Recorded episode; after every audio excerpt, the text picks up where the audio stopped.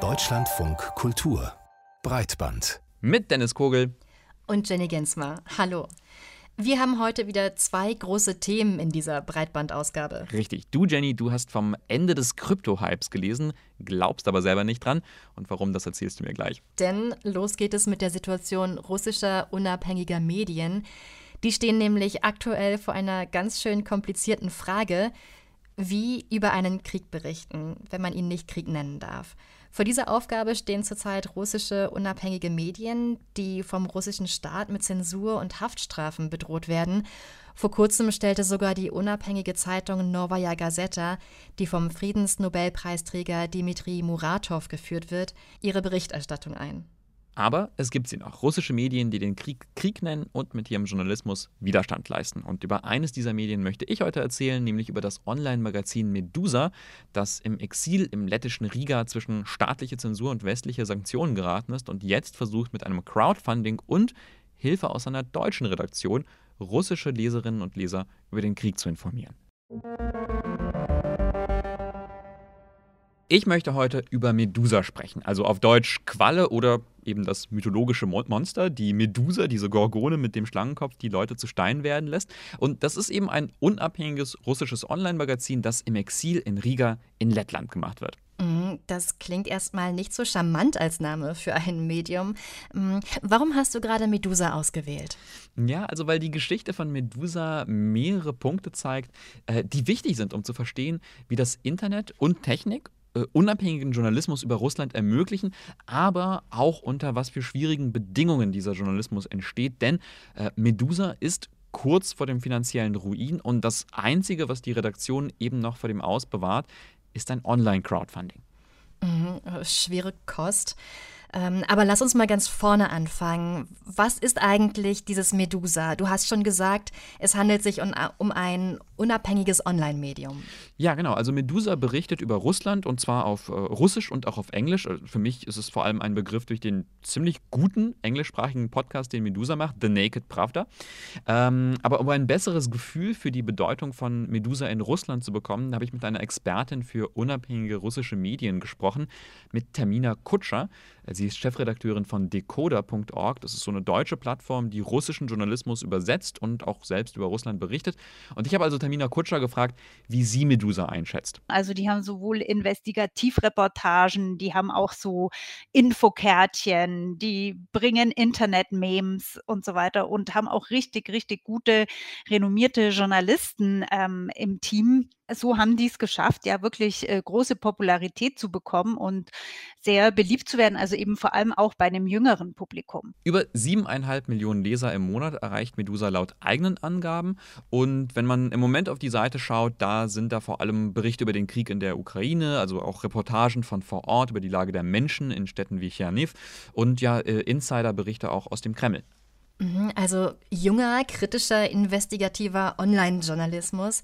Ich glaube, wenn ich mir das so überlege, vor dem Krieg in der Ukraine hätte ich jetzt vielleicht gesagt, das klingt wie ein Medium, das es auch hier geben könnte, oder? Mhm. Ja, ja, ja, ganz genau so hat das auch auf mich gewirkt. Ich fand mich auf der, auf der Startseite auch sofort zurecht. Und das ist auch gar nicht so überraschend, hat mir Tamina Kutscher erzählt. Äh, es ist nämlich das wohl, ja, das wohl westlichste russische Medium, weil es auch viele Textarten, viele Konventionen aus äh, USA und Europa übernimmt. Hm, okay, aber ja, es verwundert mich so ein bisschen. Also viele Textarten, mhm. ähm, Konventionen. Ist das denn, also ist das was Unübliches für ja. russische Medien? Ja, ja, ja, doch, doch, doch, durchaus. Und äh, das wird noch sehr, sehr wichtig für Medusa werden. Und um zu verstehen, aber warum sich die Redaktion so sehr am, so in Anführungszeichen, am Westen orientiert, äh, dazu müssen wir die Geschichte dieses Magazins verstehen. Und diese Geschichte, die fängt an in einer Redaktion, nämlich 2014 beim Online-Magazin Lenta in Moskau. Damals wurde nämlich die Chefredakteurin Galina Timchenko, äh, die wurde gefeuert, um sie durch einen regierungsfreundlichen Nachfolger zu ersetzen. Und in der Redaktion, da regte sich daraufhin Protest. No, Nein, wir arbeiten nicht mit diesem Kerl. Ohne Galina machen wir nicht weiter. Das war ein unglaublicher Moment für journalistische Solidarität. Der ganze Newsroom hat sich geweigert, mit ihm zu arbeiten. Und dann wurden wir alle gefeuert. Das ist Ivan Kolpakov, das ist der aktuelle Chefredakteur von Medusa. 2014 war er der Stellvertreter von Galina Timchenko bei Lenta äh, und er hat mir dann eben auch die Geschichte von Medusa erzählt. Mhm. Okay, das heißt, es gibt diese mächtige Solidarität da in diesem Newsroom, aber alle verlieren auch ihre Jobs. Ähm, würdest du sagen, das war quasi eine Art Katalysator, der dazu geführt hat, dass Medusa am Ende gegründet wurde? Ja, ganz genau. Also Ivan Kolpakov hat mir erzählt, es gab danach dann diese eine Nacht mit ganz, ganz viel Alkohol und dann eben ja diese ja, Schnapsidee im wahrsten Sinne des Wortes. Wir machen einfach unser eigenes Ding. Hm, aber da mischt sich so ein bisschen Nüchternheit auch dazu, denn sie glauben, und das ja auch zu Recht, wie wir heute wissen, dass der russische Staat nur noch härter gegen die Presse vorgehen wird. Also treffen sie dann in dieser Nacht diese ziemlich extreme Entscheidung, wir gehen ins Exil nach Riga und da eröffnen sie dann eben Medusa. Und am Anfang, da klappt einfach gar nichts. Also die Leser bleiben aus, die Werbeeinnahmen sind dürftig, das Schreiben aus dem Exil ist anstrengend und auf das Leben in Riga, da sind sie auch nicht drauf vorbereitet. So first months were die ersten Monate waren hart. Nichts hat funktioniert. Wir dachten, die Skeptiker hatten recht. Es ist unmöglich, aus dem Exil zu arbeiten. Das scheint ein ziemlich harter Reality-Check gewesen zu sein für die Redaktion.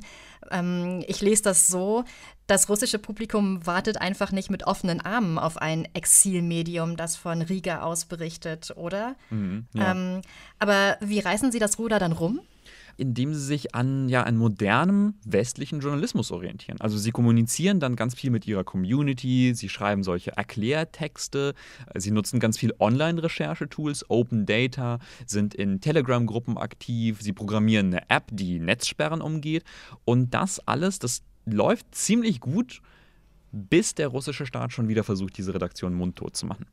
Also trotz Exil und trotz Zensurumgehungstools das äh, klingt, als hätte man da jetzt härtere Methoden angewandt. Mhm, genau, also das war 2019 äh, und da wird einer der Medusa-Reporter, Ivan Golunov, der wird während einer kritischen Recherche über Korruption in Moskau festgenommen. Und die Polizisten, die veröffentlichen dann Fotos, äh, die ein Drogenlabor in seinem Zuhause zeigen sollen und später stellen sich alle diese Fotos als falsch raus. Und dagegen schreibt aber Medusa an, und das, das löst einen Aufschrei aus in den russischen Medien. Es gibt richtigen Protest gegen die Festnahme in den Titelseiten und aber auch auf der Straße. Und daraufhin kommt der Reporter frei und fünf Polizisten, die kommen ins Gefängnis. It was an incredible das war ein unglaublicher und wichtiger Sieg für Russlands Zivilgesellschaft. Für eine kurze Zeit hatten wir die Chance, etwas zu ändern. Und ich glaube, das war das Resultat kollektiver Aktionen. Äh, ja, da erinnere ich mich dran. Da wurde 2019 auch in deutschen Medien viel drüber berichtet. Und das ist ja auch ein wichtiger Moment, wo eine Redaktion aus dem Exil zeigt, dass unabhängiger Journalismus tatsächlich auch eine Macht sein kann, ähm, selbst wenn er unterdrückt wird. Aber heute wissen wir ja, das geht nicht lange gut. Nee, Nee, es wird danach wirklich sehr, sehr schnell sehr, sehr unangenehm. Zwei Jahre später gibt es dann den, nämlich den nächsten, also den, den dritten Versuch, Medusa auszuschalten. Die russische Regierung erklärt Medusa und auch viele andere unabhängige Medien zu ausländischen Agenten. Ja, das hat sie in letzter Zeit häufiger gemacht, zum mhm. Beispiel mit der Deutschen Welle in Russland, oder? Mhm. Und die Menschenrechtsorganisation Memorial, bevor sie verboten wurde. Ja, ja, genau. Das äh, kann man sich vorstellen wie so eine Art Brandmal. Die Redaktionen oder Organisationen, die dürfen dann weiterhin publizieren, aber jeder Artikel muss dann diesen Zusatz enthalten. Äh, das ist ein Inhalt eines ausländischen Agenten. Und für die betroffenen Medien hat das wirklich dramatische Konsequenzen. Also dann wollen Quellen nicht mehr mit einem reden, äh, Leser haben Angst, die Inhalte zu konsumieren und vor allem die Werbeeinnahmen brechen komplett ein. For a few days, we really thought that this is the end. We're not going to be wir dachten, das wäre das Ende. Wir würden so nicht mehr arbeiten können. Zum einen, weil das Geld fehlt und zum anderen, wir waren angesehene Journalisten und auf einmal waren wir Staatsfeinde. Also selbst im Exil zeigen diese Maßnahmen Wirkung. Das ist jetzt alles ziemlich genau ein Jahr her. Wie hat es Medusa denn durch die Krise geschafft? Durch ein Crowdfunding. Also sie haben dann ihre Leser aufgerufen zu spenden und die Werbeeinnahmen quasi zu ersetzen. Und da haben dann über 30.000 Menschen aus Russland mitgemacht, regelmäßig mitgemacht. Und das war dann genug, um die Zukunft von Medusa zu sichern, bis ja, bis zum Kriegsbeginn. And when the war started, Der uh, Krieg begann und das hat uns unser Crowdfunding komplett zerstört. uh, destroyed the crowdfunding campaign. Denn dann passiert plötzlich ganz, ganz viel. Also Medusa wird dann komplett geblockt in Russland. Die verbliebenen ReporterInnen, die müssen aus dem Land fliehen, um nicht verhaftet zu werden. Und dann, dann kommen die Sanktionen des Westens und die blockieren die Crowdfunding-Zahlungen der russischen Bevölkerung an Medusa. Das ist ein ziemlich bitterer Kollateralschaden. Hat die Redaktion auch hier einen Ausweg gefunden oder bedeutet das das Ende von Medusa? Es scheint zunächst einmal wirklich das Ende zu bedeuten, bis es auf einmal dann ein ziemlich unerwartetes Hilfsangebot gibt. Und zwar aus Deutschland, aus der Redaktion der Krautreporter. Die schreiben Medusa nämlich mit einer Idee an, ein neues Crowdfunding, und zwar eines, das jetzt den Rest der Welt um Hilfe bittet. Was genau machen denn die Krautreporter für Medusa? Ja, darüber gibt es einen ganz tollen Text der Krautreporter selbst, verlinken wir natürlich auf unserer Homepage deutschlandvonkultur.de. Aber die Krautreporter, die entscheiden sich eben zu helfen, und zwar mit einem internationalen Crowdfunding. Und so hat das Ivan Kolpakov erlebt, Medusas Chefredakteur. And they just showed up right in time. It was the time when we were thinking Sie kamen wirklich im letzten Moment. Wir dachten über unsere Zukunft nach und Krautreporter tauchten auf und sagten, Leute, wir wollen helfen. Wir wissen, was zu tun ist in diesem schrecklichen Moment. Uh, Denn ganz gewöhnliche Leute wollen jetzt helfen. in this horrible moment because everybody actually all the normal people want to participate somehow Also die Krautreporter helfen, diese Kampagne aufzusetzen und Medusa Hilfe aus der ganzen Welt zukommen zu lassen. Und für Ivan Kolpakov ist das jetzt wirklich ein sehr emotionaler, ein bittersüßer Moment eigentlich. Denn er hat mir erzählt, dass die Redaktion Medusa gegründet hat, weil sie eine ganz bestimmte Idee von der Welt hat, nämlich von einem Russland, das mit dem Rest der Welt verbunden ist. So we you know we thought about ourselves as a media that stands between these two worlds and connects it Wir haben uns als ein Medium gesehen, das zwischen diesen beiden Welten steht und sie verbindet, weil wir tatsächlich verbunden sind. Und das, was jetzt passiert in der Ukraine, Russlands Politik, das ist dramatisch für uns. Eine Katastrophe. Das, was wir über Jahre versucht haben aufzubauen als Medium, das wird jetzt it zerstört. destroys something we tried to establish for so many years as a media Ja, also auf der einen Seite, da bestätigt sich diese These der Verbundenheit mit der Welt, auch durch dieses internationale Crowdfunding. Und auf der anderen Seite steht ein Krieg, der die Verbindung Russlands zum Rest der Welt kappt. Aber jetzt, neben dieser sehr emotionalen Perspektive, ist das internationale Crowdfunding denn erfolgreich? Hat das Crowdfunding Medusa retten können?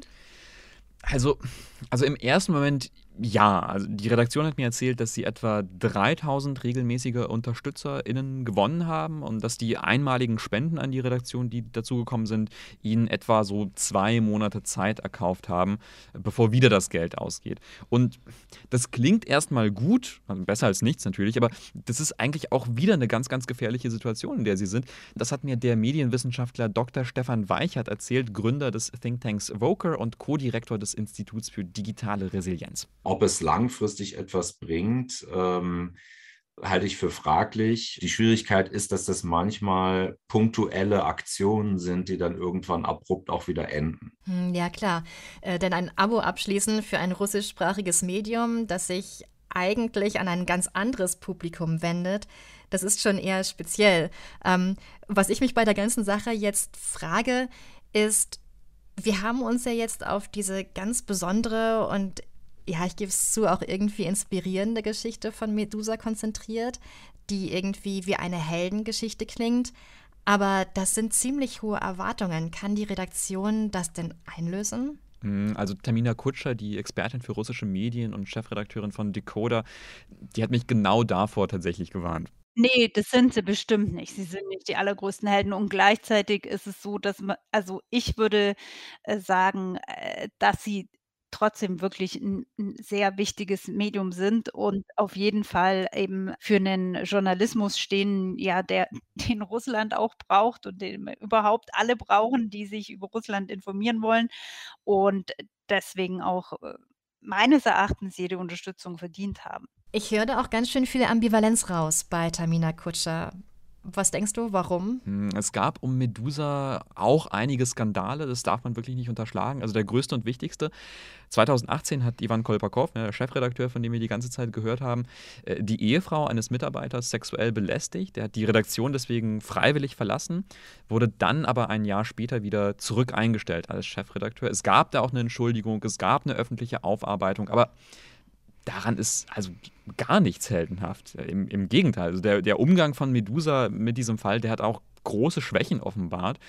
Und Trotzdem ruft Tamina Kutscher zur Unterstützung auf. Also ich würde sagen, es ist kompliziert und ich glaube, wir müssen uns da auch ein bisschen von diesem Heldennarrativ verabschieden. Es, es gibt hier einfach keine perfekten Helden. Nee, und es geht auch eigentlich gar nicht darum, Helden zu unterstützen, sondern äh, diversen Journalismus zu unterstützen. Und deswegen denke ich auch, es ist irgendwie kontraproduktiv, nur auf Medusa zu schauen, weil das ist ja nicht das einzige Medium. Ja, ja, absolut richtig. Es gibt auch ganz viele andere unabhängige Medien, auf die wir schauen könnten, schauen müssten. Ja, Tamina Kutscher hat mir gesagt, dass es aber ganz logisch ist, dass wir so viel über Medusa sprechen, weil es eben dieses sehr westlich geprägte Medium ist. Es ist ganz, ganz leicht, uns selbst zu sehen in dieser ja sehr kosmopolitischen, internetaffinen Redaktion.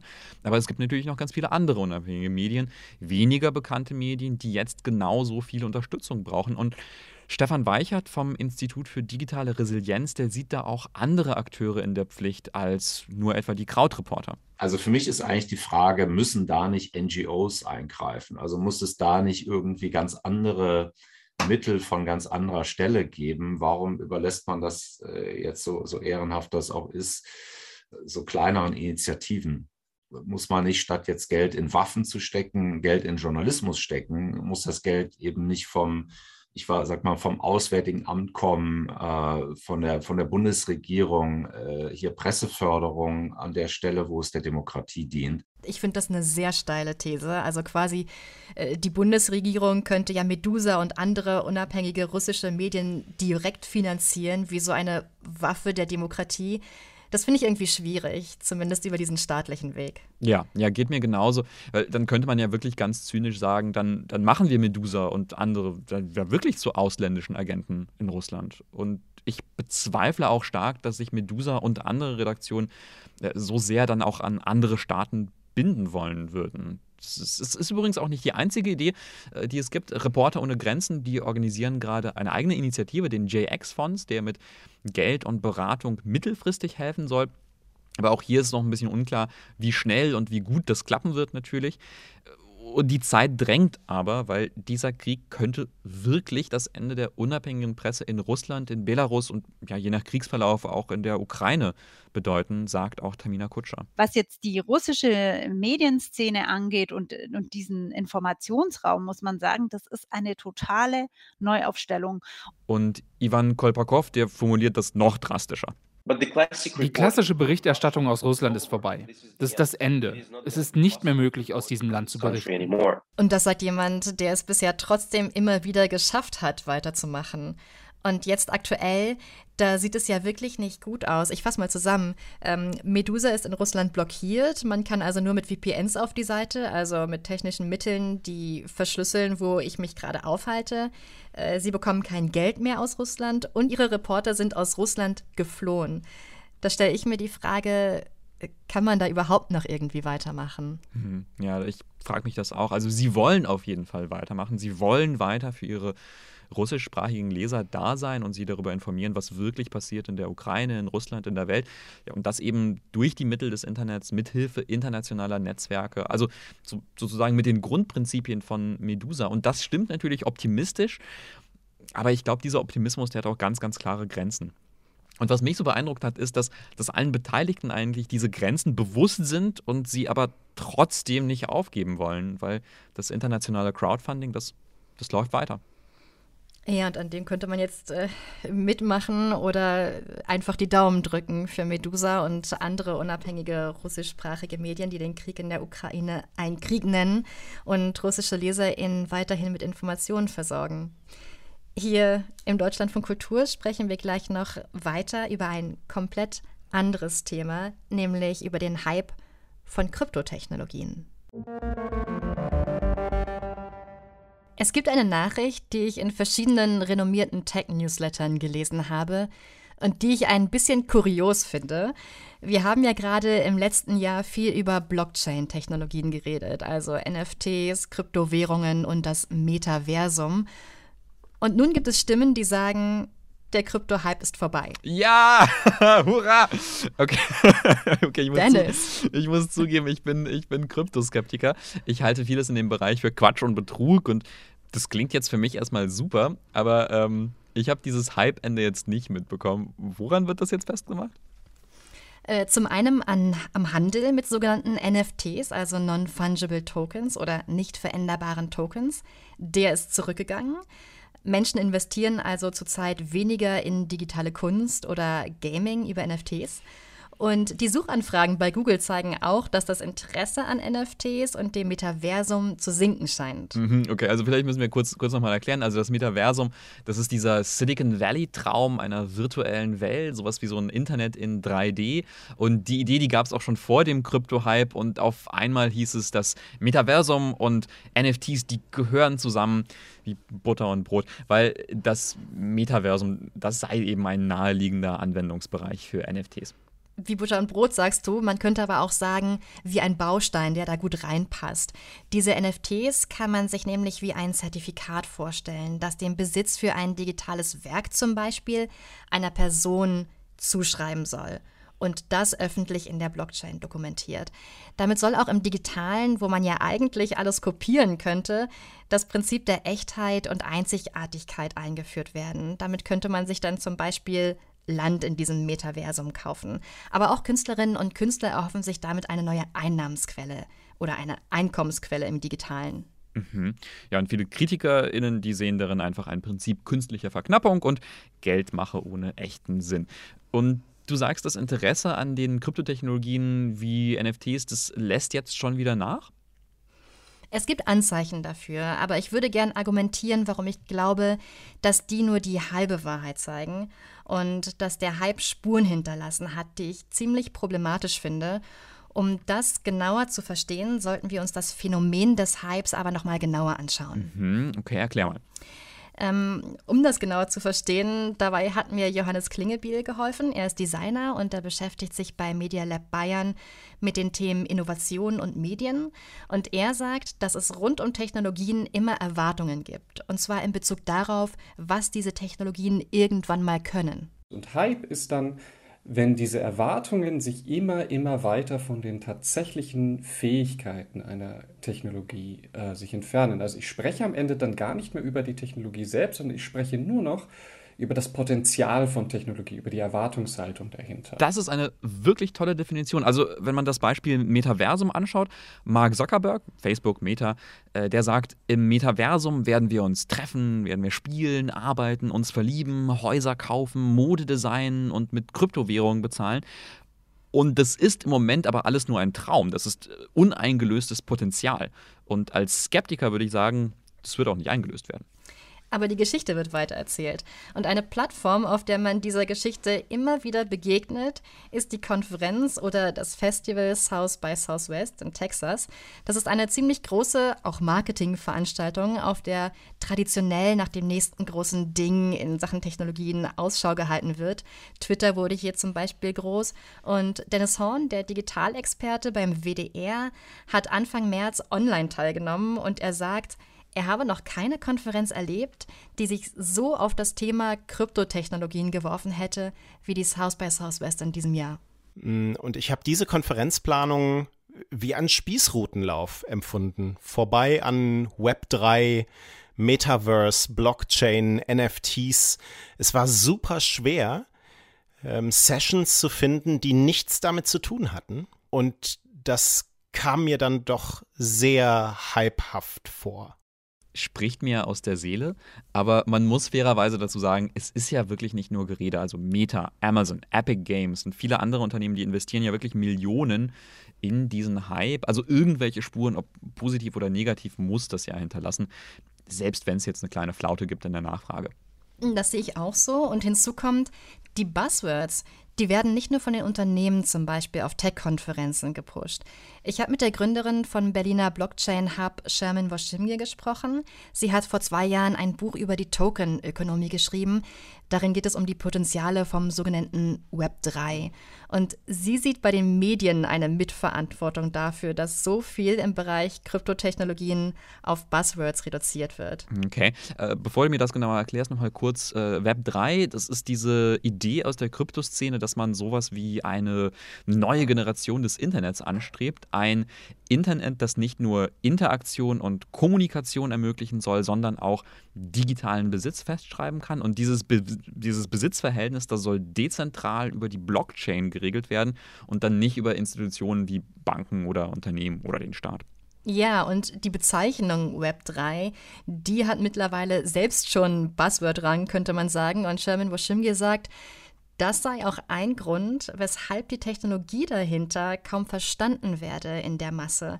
Auch weil Medien das Web 3 häufig verkürzt darstellen, etwa um Schlagzeilen und knackige Artikel zu generieren. Manche Dinge sind halt nicht knackig zu verpacken. Eine Technologie wie das Web 3, die eine wir nennen das General Purpose Technology ist, die eine, eine Basistechnologie ist, auf der man sehr viele Dinge bauen kann, im wirtschaftlichen und politischen, sozialen Bereich. Das Internet selber ist eine General Purpose Technology. Äh, da braucht man halt Zeit, um zu verstehen, was kann ich jetzt mit diesem neuen Werkzeug machen. Und dann das, was kann ich machen, bedingt auch oft, wie kann ich es machen. Und in diesem Diskurs sind wir gar nicht, weil es nur darum geht, oh, da gab es einen NFT, ja, also einen Kunsttoken, der wurde dann um 50 Millionen verkauft. Ja? Und keiner weiß aber, was ein NFT bedeutet. Okay, also dieser Medienschelte würde ich jetzt aber entgegnen, sehe ich ganz anders. Also es gibt ja genug Medien, die ganz genau erklären, was hinter diesen Buzzwords steckt, nämlich in ganz vielen Fällen simple Betrugsmaschen, würde ich sagen. Ich kann da zum Beispiel sehr das zwei Stunden lange YouTube-Video Line Goes Up empfehlen äh, und eine gute Erklärung wie diese Technologien die Welt wirklich jetzt konkret besser machen, die habe ich dagegen nie gesehen. Und wenn ich jetzt aber durchatme und nüchterner da drauf schaue und mich nicht so aufrege, äh, dann wird das aber spannend, weil ähm, da ist ja schon eine gemeinsame Basis. Also ich höre da raus, sowohl Kritiker wie auch Befürworterinnen, äh, die sind genervt von diesen Buzzwords und die wollen ja eine tiefergehende Auseinandersetzung haben. Gut, Sherman Washimir meint hier aber auch eher die klassischen Massenmedien und weniger ganz spezielle YouTube-Videos. Und ich finde deine Reaktion aber ganz interessant, vor allem mit Blick auf ein zweites Merkmal von massiven Hypes. Die führen nicht nur dazu, dass die Diskussion über eine Technologie häufig an der Oberfläche bleibt und von Zukunftserzählungen handelt, sondern es bilden sich auch Lager heraus. Die hast du eben kurz durchscheinen lassen. Dazu nochmal Shaman Boschemir. Und das Problem mit Hypes ist, dass sie sozusagen tendieren, äh, sehr einseitig diese Diskussionen zu führen. Das ist nur gut oder es ist nur schlecht. Nein. Im Gespräch hat mir Sherman Woshimge gesagt, dass sie diese Polarisierung nicht konkret auf die Kryptoszene zurückführt. Sie sieht darin eher ein Zeichen der Zeit, dass sich Fronten über technische und politische Themen verhärten, gerade in den sozialen Netzwerken. Dennis Horn nimmt das aber ganz anders wahr. Ich habe noch kein Thema erlebt, bei meiner Berichterstattung über die digitale Welt in, in ganz vielen Jahren, bei dem mir bei Kritik und Finger in die Wunde legen so viel Hass entgegenschlägt. Ich kann mich an kein Thema erinnern, das derartige Ausprägungen hat, wo es in den Kommentaren dann so zur Sache geht, ähm, indem mir Menschen in E-Mails, mm, in den Antworten auf das, was ich schreibe, so sehr um die Ohren hauen, ich hätte keine Ahnung und ich solle mich doch erstmal damit beschäftigen und wer sei ich überhaupt, das sozusagen. Ähm, wie bei beim Thema Web3, Kryptowährungen, Blockchain, NFTs. Ja, und diesen Effekt hat Johannes Klingebiel in seiner Hype-Skala mit aufgenommen. Im höchsten Hype-Level, Level 5, sagt er, da zeige sich ein Othering-Effekt, also ein Denken in Zugehörigkeitsgruppen, wo man die andere Gruppe eher als Gegner wahrnimmt weniger als Diskussionsteilnehmerinnen. Und das trifft seiner Ansicht nach hauptsächlich für die BefürworterInnen zu. Aber ich denke, es gibt auch Anzeichen dafür bei den KritikerInnen. Okay. Fühle mich da an der Stelle ein bisschen ertappt. Also okay, ich schreibe keine wütenden Mails, noch nicht. Aber ähm, was ich bisher mitnehme aus dem, was du sagst, ist, dass Hypes dazu führen können, dass wir uns mehr mit den Erwartungen an eine Technologie beschäftigen, als mit der Technologie selbst. Und dass bei diesen besonders starken Hypes dann diese polarisierten Lager entstehen, die dann kaum noch miteinander ins Gespräch kommen. Ja, und ich denke, egal wie man zu Kryptotechnologien steht, diese Polarisierung ist ein Problem und ich würde gerne argumentieren, warum. Wir haben eben über das Phänomen des Hype rund um Kryptotechnologien gesprochen. Du hast beschrieben, Jenny, dass Hypes meistens die äh, Potenziale und Erwartungen an eine Technologie beschreiben und dass besonders starke Hypes dazu führen können, dass sich Lager herausbilden. Und bei Kryptotechnologien scheint das der Fall zu sein. Und du sagst, das ist ein Problem. Ja, mein Eindruck ist, dass diese Reduktion auf Buzzwords und die Polarisierung des Diskurses in Enthusiasten und Kritikerinnen dazu führt, dass wir eine Aufmerksamkeitslücke haben. Fakt ist, es gibt immer mehr Kryptoanwendungen. Wir haben vorhin Sherman Woshimge gehört, die das Web 3 als eine Basistechnologie denkt. Die Hauptanwendungen sind NFTs, also Token, die Eigentum abbilden sollen und die werden jetzt schon in immer mehr gesellschaftlichen Bereichen genutzt. Tokens, die geldwertähnliche Sachen repräsentieren können, die Anlageformen repräsentieren können, die Kunstwerke repräsentieren können, die Energie sozusagen eine Kilowattstunde repräsentieren können, die CO2-Einsparung repräsentieren können, die Wasserbindung repräsentieren können. Aber wir konzentrieren uns medial noch immer auf Bitcoin und jetzt halt in letzter Zeit seit einem Jahr NFTs, aber wie gesagt, alles sind eigentlich NFTs, was nicht irgendwie Geldwert ähnlich ist, aber da werden diese Kunst-NFTs damit assoziiert. Und ich glaube, in meiner Welt äh, ist das schon totale Realität, aber in der Masse ist das Web 3 noch nicht angekommen. Okay, also im Grunde ist ja die Idee, dass man sämtlichen Dingen und Objekten, also selbst Wasser- und Stromeinheiten, so einen digitalen Token zuweisen kann und damit versucht, einen Besitz abzubilden. Aber warum? Also mir erscheint diese Tokenisierung von Eigentum im Netz irgendwie immer noch wie so eine, wie so eine Nischentechnologie. Ja, aber das sind ziemlich viele Nischen mittlerweile. In Österreich kannst du bei den Stadtwerken Energietoken kaufen und damit deine Stromrechnung bezahlen. Äh, die Crowdfunding-Plattform Kickstarter will in Zukunft auf der Blockchain laufen, auch wenn es da intern gerade große Konflikte drüber gibt. Äh, Krypto wird also ein Thema beim Crowdfunding sein. Und das ist auch die These, die Marcel Weiß vertritt. Er ist Diplomkaufmann und schreibt seit Jahren über die Internetwirtschaft. Und er sagt, der Weg von Krypto in die Mitte der Gesellschaft führt über eine Durchmischung von Kryptoanwendungen und Webdiensten. Und die findet eben schon statt. Und wir sehen das ja jetzt auch schon ganz oft. Wir haben äh, YouTube spricht darüber, dass sie äh, Richtung NFTs da etwas machen wollen. Instagram äh, hat das auch angekündigt. Auf Twitter kann man äh, ein Profilfoto als NFT, das kann man da so verbinden und dann sieht das ein bisschen anders aus. Da kann man das integrieren und das werden, glaube ich, nahezu alle Social Media äh, großen Netzwerke werden das in der einen oder anderen Form damit reinbringen. Das wird dann einfach, das wird dann einfach irgendwann dazugehören. Und ein Grund, weshalb Marcel Weiß das für wahrscheinlich hält, ist der dezentrale Charakter vom sogenannten Web 3 und der Blockchain. Er vergleicht das nämlich mit der Verbreitung der E-Mail.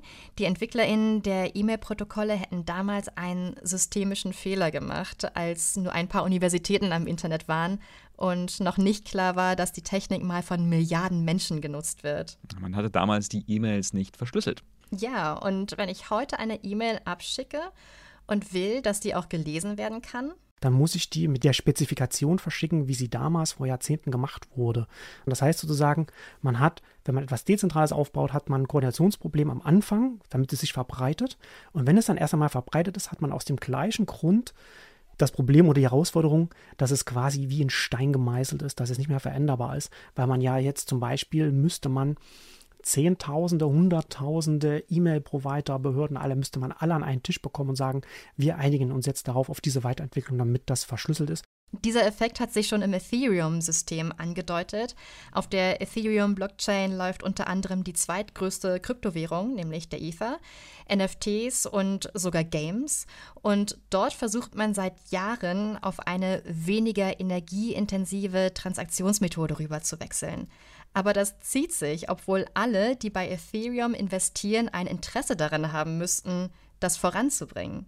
Und seit Jahren tun sie sich schwer, zusammenzufinden und das zu organisieren und diesen Wechsel zu vollziehen. Ja, und wie diese Energiefrage stellen sich noch unzählige andere. Zum Beispiel müsste man die ältere Abwägung zwischen Transparenz und Privatsphäre neu verhandeln. Oder die Frage, wie weit die Verknappung durch die Tokenisierung am Ende gehen würde kann ich mir irgendwann Bilder im Internet nicht mehr ansehen, weil sie jemand gekauft hat und will, dass ich dafür bezahle, wenn ich draufklicke.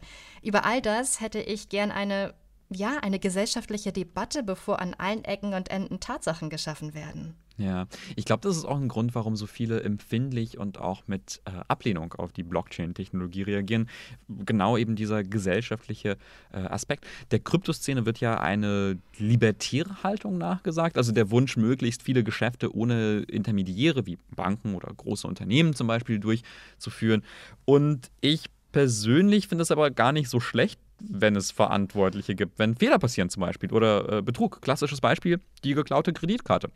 Hm, man diskutiert also nicht nur über eine Technologie, sondern ein bisschen auch über die Frage, in welcher Gesellschaft wir leben wollen. Ne? Ja, und diese politische Frage ist für Marcel Weiß äh, eigentlich ein weiterer Grund, sich mit Kryptotechnologien zu beschäftigen. Ähm, auch wenn man politisch andere Ansichten vertritt als die, die einem Großteil der Kryptoszene nachgesagt werden. Er sagt, Heute werden die Protokolle entwickelt, die sich irgendwann durchsetzen könnten und die sehr viel mehr Funktionen haben werden als die E-Mail. Und deswegen würde ich auch dafür plädieren, dass man da nicht sich die Augen und die Ohren zuhält bei dem Thema, weil wenn jetzt tatsächlich, wenn irgendwas davon mal einen Durchbruch haben wird und jetzt die Weichen gestellt werden, dann wäre es gut, dass äh, nicht nur, ich sage mal in Anführungszeichen, die Startup-Bros da dran sitzen und die Entwickler mit vielleicht einer, einer Brille, die nicht alles erblicken, sondern dass wir da auch mit einer inklusiven Brille, mit einer linken Brille drauf schauen. Also quasi äh, Skeptiker wie ich, äh, wir dürfen das Feld nicht einfach aus Protest räumen und zwei Stunden YouTube-Videos schauen, sondern wir müssen mitreden über diese angebliche Zukunft. Ich kann mir also so einen progressiven Blick auf das Web 3 sehr schwer vorstellen, muss ich zugeben, aber ich gehe mit, dass es einen differenzierteren Journalismus zum ganzen Krypto Themenkomplex geben sollte oder mehr davon auf jeden Fall. Ja, denn du hast schon recht mit dem, was du vorher gesagt hast. Eigentlich wird hier keine rein technologische, sondern eine gesellschaftliche Diskussion geführt. Und dazu gehört eben auch die Frage, was wir für ein Internet haben wollen in Zukunft. Und die Debatte, die finde ich, sollten wir nicht nur in Computerfachmagazinen führen. Also der Krypto-Hype ist noch nicht vorbei. Die Diskussion geht weiter und ja, hoffentlich mit weniger Buzzwords. Und das war es für heute mit dieser Ausgabe Breitband. Falls Ihnen die Sendung gefallen hat, wir freuen uns, wenn Sie diese Sendung auf der Podcast-Plattform Ihrer Wahl bewerten. Das hilft uns ziemlich weiter und vor allem freuen wir uns, wenn Sie diese Sendung weiterempfehlen. Wir danken fürs Zuhören. Bis nächste Woche und Tschüss von Dennis Kogel und Jenny Ginsmer.